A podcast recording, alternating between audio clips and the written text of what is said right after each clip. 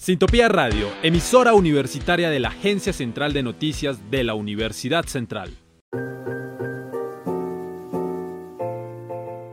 Sociedad. Cultura.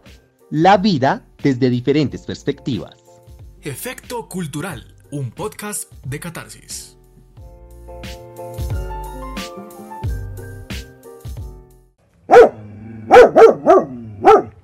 Serie 14. Esfera de los derechos en la protesta. Animales en medio de la protesta. El estallido social que ha conmocionado al país ha afectado a todos quienes habitan Colombia, incluso los animales. Te contaremos sobre la situación de vulneración de los derechos en los animales en el transcurso del paro nacional. Las redes sociales han sido un medio de denuncia en este tiempo de paro, incluyendo a los animalistas que exponen el uso de caballos y perros utilizados por la fuerza pública para contener las protestas. Como respuesta a esta situación, el representante de la Cámara por Bogotá, Juan Carlos Lozada, anunció que en conjunto con el concejal de Medellín, Juan Jiménez Lara, radicará en los próximos días un proyecto de ley que regule el uso de los animales. Por redes sociales, la Policía Metropolitana del Valle de Aburrá informó, por ejemplo, que cinco caballos del grupo de caballería resultaron heridos con cortaduras y golpes en múltiples partes del cuerpo, tras los disturbios registrados en la capital antioqueña. Las manifestaciones que se iniciaron en Colombia el pasado 28 de abril también han dejado a mascotas y animales silvestres heridos, desorientados y hasta han muerto por culpa de los duros choques entre la fuerza pública y los manifestantes. Según organizaciones que velan por los derechos de los animales, son cientos los perros, gatos, pájaros y otras mascotas que sufren las consecuencias de las manifestaciones, que son bombas de estruendo, disparos y las acciones vandálicas que han impactado la infraestructura en la que los perros callejeros se resguardaban. Una de las iniciativas de los animalistas es la red de apoyo Patitas de la Protesta, quienes ya se han hecho cargo de muchos animales víctimas de las movilizaciones y buscan donaciones de casas y demás insumos que ayuden a recuperar los hogares destruidos de los animales callejeros.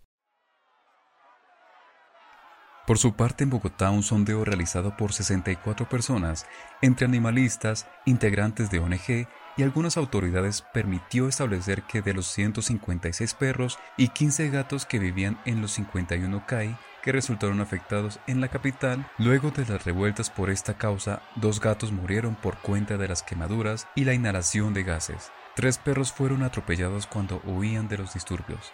Diez huyeron, mientras que otros 111 quedaron a salvo en su momento en hogares de paso. Para evitar esto, el Instituto Distrital de Protección y Bienestar Animal trabaja en un proyecto para que los perros de cuadra sean acogidos por la comunidad en sus casas, con el fin de que no se vean afectados en medio de la contingencia.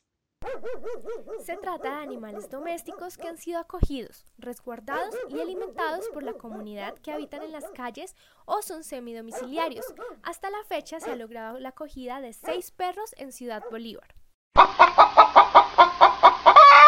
La ONG internacional Sinergia Animal ha sumado esfuerzos con los santuarios de Colombia, ya que se han denunciado cientos de camiones abandonados con animales en los bloqueos de la carretera que realizan los manifestantes.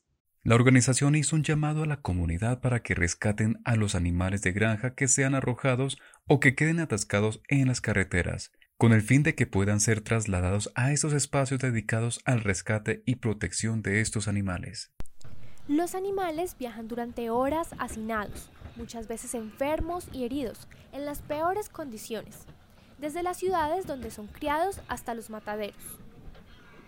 La necesidad de rescatar a animales en estas circunstancias surge en parte porque los alcaldes no cumplen con lo ordenado en el artículo 28 de la Ley 84 de 1989 esta ley obliga a brindarles a los animales transportados que sean detenidos en el camino por situaciones como huelgas un alojamiento amplio y ventilado, agua y alimento, a costa del propietario, el destinatario o el transportador hasta que puedan seguir el recorrido o hasta que sean rescatados o devueltos. También hay dos resoluciones del 2020, la 153 y la 253, que obligan a los gremios a los propietarios de los animales, al ICA y al Ministerio de Agricultura a presentar planes de contingencia para salvaguardar el bienestar de los animales en todas las circunstancias, pero es letra muerta. De hecho, no hacen presencia en los lugares del conflicto. Así es, sabemos que ellos no están solos y por eso organizaciones y personas que aman a sus animales comprenden que ellos son vulnerables y necesitan protección. Gracias por escucharnos. Este podcast fue realizado por María Fernanda Aguilera e Iván Urrego para Sintopía de la Universidad Central. Pueden seguirnos en Instagram como arroba Agencia Central de Noticias y arroba catarsis.sintopía radio.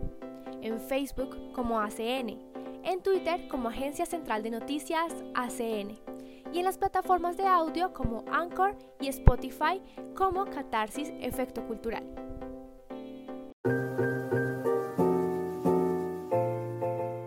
Sociedad. Cultura. La vida desde diferentes perspectivas. Efecto Cultural, un podcast de Catarsis.